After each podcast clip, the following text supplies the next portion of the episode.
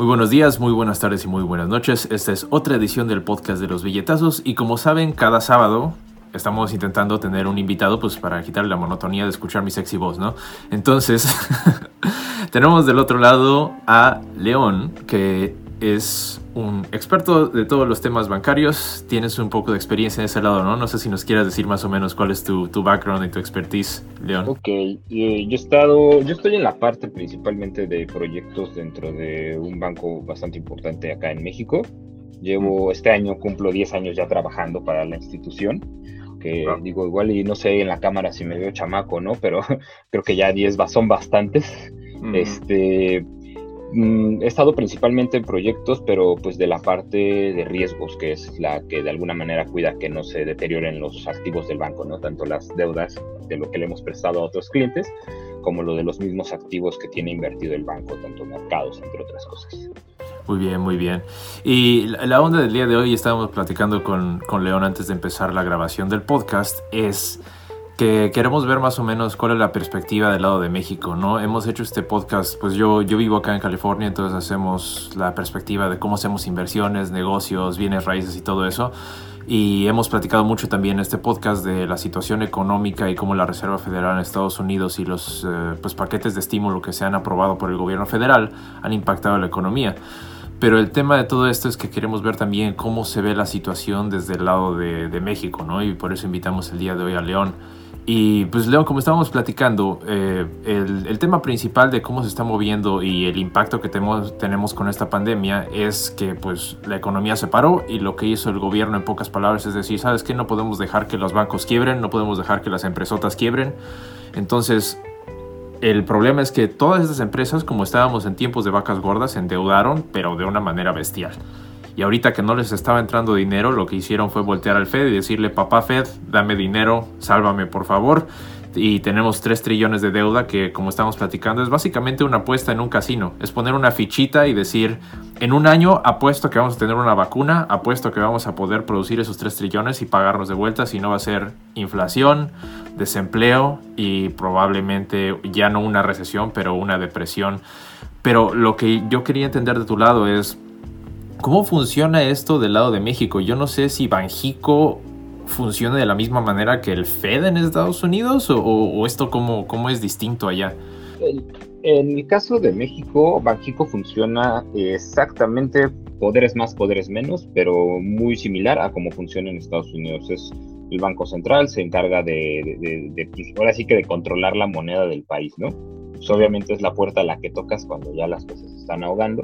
Y es el que de alguna manera vigila que los mercados eh, en el país se muevan, que la economía siga avanzando y que no tengas ahí una evitar la recesión, pero lo hace de una manera un poco, podríamos decirle técnica, ¿no? Como era lo que decía, ¿no? Me estoy prestando a mí mismo y con eso ya eh, me salvo un poquito, ¿no? Eh, entendamos algo, tanto el FED como Banxico son autónomos, ¿qué quiere decir? Que ni Trump ni nuestro querido AMLO de este lado pueden meter mano, ¿no? Pueden sugerir, ¿no? Decir, oye, me puedes llegar, me puedes prestar, me puedes ayudar con esto, con el otro, puedes subir la tasa, puedes bajar la tasa, ¿no? Eh, en el caso de México, en el, y yendo haciendo un paralelismo a lo que estás comentando sobre las empresas, las empresas extrañamente empezando este sexenio empezaron a liquidar deuda. Eh, al, menos, al menos de este lado, lo, lo, que llegamos a ver es que fueron más precavidos que en otros, que otros cambios de sexenio. Eh, para aquellos que no conozcan la situación en México, un cambio de sexenio quiere decir que cambia la administración completa del país, ¿no?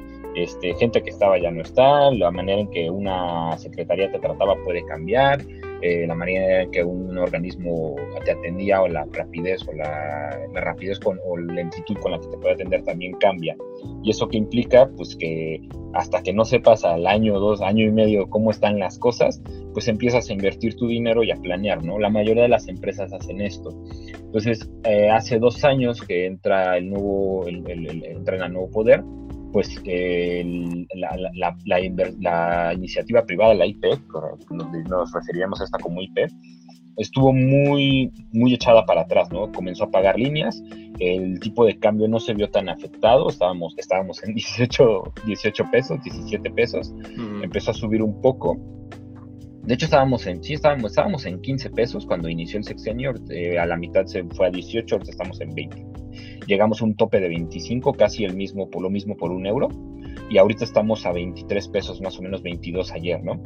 Eh, regresando al tema de Banjico y de las empresas, pues bueno, no sabía, este, habían estado pues a la expectativa de ver qué sucedía. Apenas este año esperábamos que empezaran a requerir deuda y a requerir inversión, porque al final del, al final del día la inversión se, se, traduce en deuda, la inversión se traduce en deuda para las empresas, ¿no? Oye, compro, te pido dinero para una maquinaria, te pido dinero para un nuevo, una nueva nave industrial, etc., ¿no? Eso hablando en las macro.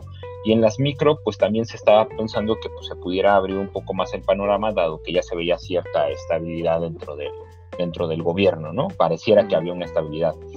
Llega COVID, empezaron unos, este año empezó muy fuerte en la colocación de crédito, lo que te dice que la economía se empezaba a mover mejor que en los dos años anteriores.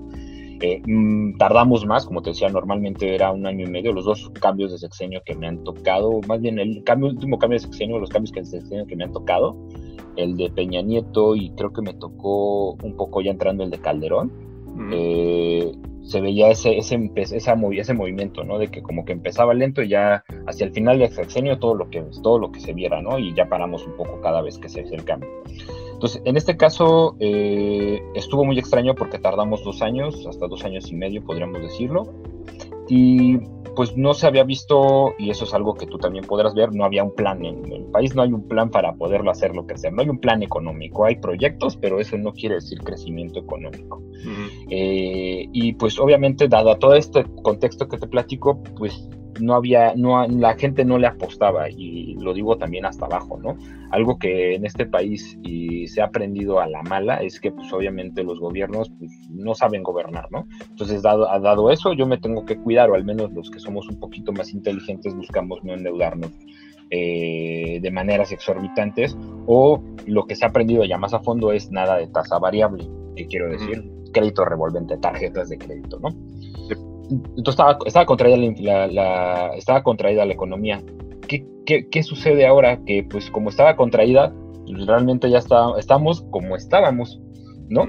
Y dices, bueno, pues no, se está contratando crédito. Pues sí, sí hay crédito, pero normalmente es para el tema de pedir más dinero. Ahora, otra cosa que estaban las empresas viendo es que la tasa de, la tasa de interés pues, se, había subido un poco al inicio del sexenio la tasa de referencia, ahorita está manteniéndose y va a la baja. ¿Por qué va a la baja? Porque obviamente estamos buscando que el dinero no se quede en los bancos, como dices tú, ¿no? Hay una parte que está ahorrada, o lo que comentábamos ayer, eh, una parte que no se está moviendo, y pues lo que necesitas es aventarle los billetazos a la economía para que se empiece a mover. La cuestión es que pues, todos estamos en casa, ¿no? y lo mismo sucede acá la, yo creo que la diferencia con Estados Unidos que tenemos es que acá pues, la economía es día a día, no es como de vas a tu trabajo, regresas y tienes un sueldo, ¿no? El mínimo, mínimo wage, ¿no? Que es lo que allá el, ganan el mínimo, acá pues es una economía informal. Eh, acá, lo, acá lo que han hecho es una copia de los apoyos que se hicieron allá, se están comprando los bonos y esto pues, nos está llevando a que estamos copiando un poquito la estrategia, con la única diferencia de que se está, se está copiando para que el dinero se mantenga en México y no se vaya y esto nos impacta en la moneda, pero al mismo tiempo como bajas un poco la tasa, como bajas la tasa, pues también impactas el tipo de cambio porque las inversiones se van, ¿no? Ahorita se ha mantenido extrañamente con la última baja que hicieron, no se movió el tipo de cambio y hasta reaccionó favorablemente, pero creo que es un tiro de suerte. O sea, ¿el, interés afecta el tipo de cambio en México si se reducen los intereses? ¿Cómo, cómo funciona esa relación? Porque no, no, no veo la relación lógica ahí. Ah, bueno, tú, tú no lo ves porque al final del día la moneda eh, en la que se mueve todos dólares, ¿no? Ajá. Pero, pero todo el mundo, pues todo, en todos lados, eh, Unión Europea, China inclusive, aunque haya sacado su nueva moneda digital, eh, México, cualquier país busca dólares porque es la moneda reinante en las transacciones bursátiles, ¿no? Si tú compras algo en este, una fabricación en China, pues usas el dólar, ¿no? Es la moneda reinante desde la Segunda Guerra Mundial. ¿Qué sucede? Que pues para atraer dólares, ¿cómo atraes dólares de afuera? Pues ofreciendo una muy buena tasa de interés, ¿no? Ahorita eh, es un juego entre la tasa que tiene el Fed, que ahorita andan creo que casi en cero. O... Sí, e, e, estaba, estaban los, los, rumores que quizás nos íbamos a ir a negativos, lo que iba quizás causar que los bancos empezaran a empujar dinero y a escupirlo para no estar pagando eh, intereses por tenerlo, en pocas palabras. Pero sí, es... No, no, creo, digo, sonaría como casi casi hacerlo que, no sé si vean Rick and Morty, de que cambiaron la moneda de 1 a 0 de la misma moneda. Sería algo así, tirarte un, date un tiro en la pata y todo. Y bueno, ahora quién me va a pagar a mí para hacer... Bueno, bueno pero, pero fíjate, por ejemplo, Japón tiene una tasa ahorita del menos 0.1%. Suecia tiene una tasa del cero. Noruega creo que tiene una tasa del cero. E, el, problema creo es el tipo de país y cómo lo maneje. Eh, eh, eh, es que son dos temas. Uno es la tasa, la, la tasa y lo que tú estás buscando con esa tasa. A ver, la tasa de referencia en México, vamos a, vamos a enclaustrarlo México y Estados Unidos, ¿no? Eh, en, esos dos países. ¿Qué sucede? Si tú en, Estados Unidos tienes una tasa de referencia del 0%, vamos a dejarlo así en plano, cero, no estás dando dinero por tener dinero en el banco, o sea, no hay nada, o sea, realmente vas a pagar por guardar los billetes realmente. Eh, en México, digamos, pones una tasa del 5.5, ¿no? Ahorita estamos en 5.5. Tú como inversor, ponte que estás fuera de los dos países, tienes un millón de dólares. Déjate, tengo un momento. ¿5.5 es la tasa de cuentas de alto rendimiento en México? No, 5.5 es la de referencia. A, eso ah, voy.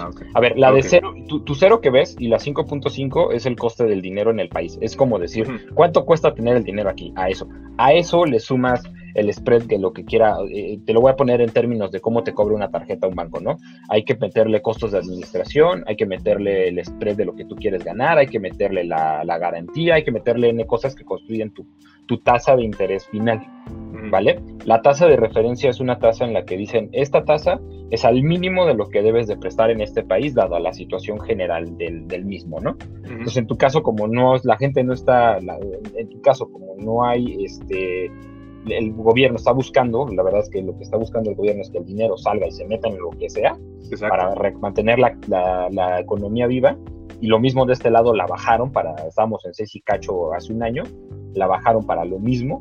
Entonces lo que, lo que tienes es una especie de que pues a ver quién se baja más. La de México nunca puede estar más baja que la de Estados Unidos ni acercándose. ¿Por qué? Porque tú como inversor vas a decir, yo tengo un millón de dólares, ¿no? A México, eh, eh, ¿dónde, los, ¿dónde te convendría ponerlo? mantengamos en el ejemplo de la tasa de referencia de tienes cero de un lado, tienes cinco del otro, pues me conviene irme a México, ¿no? Sí, pues. Eso, eso que implica, pues que yo como inversor, como una ballena azul, como les dicen las, este, Blue Whales, pues, me llevo mi lana, el pez gordo me llevo mi lana a México, y eso qué quiere decir para México. Inversión de dinero en algún lado, un banco va a tener dinero para prestarle a otro cabrón.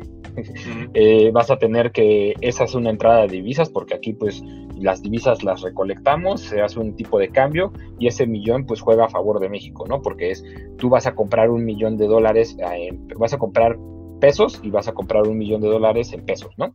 Y eso, pues de alguna manera la moneda la aprecias, ¿no? Porque estás requiriendo pesos para poder, este, para poder hacer tu inversión en México, ¿vale? Ya sea una inversión en CETES, en bond, lo que tú quieras, ¿no? Sí, creo que, creo que lo entiendo. el, resumen de eso es, en pocas palabras, si tu tasa de interés es mayor que en otros países, puedes atraer dólares y los dólares incrementan la demanda del peso, lo que hace que, que incremente o que sea favorable para la moneda local. En pocas palabras, ¿no? En pocas palabras, ¿por qué? Porque tu dinero, pues ahora sí que el dinero que estás prestando, el dinero que estás atrayendo, lo que genera es que eh, pues, se, compre tu moneda, ¿no? Hay otro tema adicional que no hay que perder de vista, que obviamente, y esa es una regla de oro, a, mayor riesgo, mayor beneficio, ¿no? Y obviamente a mayor tasa de, referencia es que quiere decir que el país es más riesgoso, ¿vale? Que quiere decir que tu dinero desaparezca así, a it's gone, ¿no? Ya no tienes nada. Entonces, eh, también es una manera de decirle a los de afuera, no, no puedes irte a cero porque pues, estás diciendo aquí no te voy a dar nada por lo que me traigas, pero también estás diciendo tienes que mantenerte en un rango alrededor de los países que se aparezcan a ti bajo, pero que permita atraer el dinero, pero que tampoco se, se diga, nada, pues este, ese cuate me invierto, porque la verdad es que no da nada, ¿no? Es, es un juego de, de, palancas de ambos lados, de, ver diferentes factores, pero esto se amplía, ¿no? Entonces se vuelve una, una, locura cuando ya le metes inflación, cuando le metes este, temas macro, cuando le metes ya el detalle de, oye, una empresa mexicana, ¿qué va a suceder si yo le meto dinero? Etc., ¿no?